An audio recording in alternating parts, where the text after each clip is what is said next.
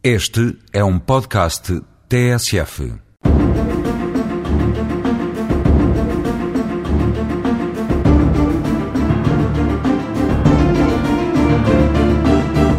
O direito de asilo, também usualmente designado direito de asilo político,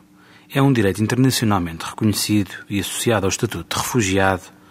que, além dessa vertente internacional, encontra tutela na ordem interna dos vários Estados nos tribunais administrativos, que são os competentes para apreciar a legalidade das decisões dos órgãos do Estado português, neste caso o Governo,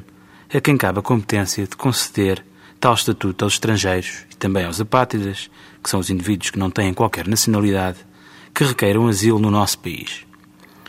O direito de asilo é também um direito fundamental, previsto na Constituição, que tem essa particular característica de dele gozarem apenas os estrangeiros e os apátridas. Os cidadãos portugueses gozam, naturalmente,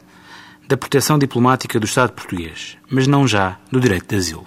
Trata-se de um direito dos mais relevantes em situação de conflitos armados e de grave violação dos direitos humanos, que é concedido a quem seja perseguido em função da sua raça, credo, nacionalidade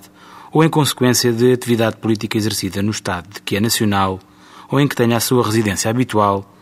desde que tal atividade política ou cívica se destine a favorecer a democracia, a libertação social e nacional, a paz entre os povos, a liberdade e os direitos da pessoa humana.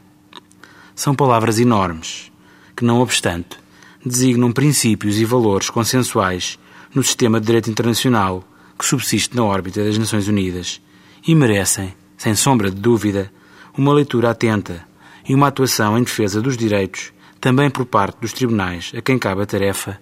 de julgar os litígios decorrentes das relações jurídicas estabelecidas entre os requerentes de asilo, candidatos ao Estatuto de Refugiado e o Estado português.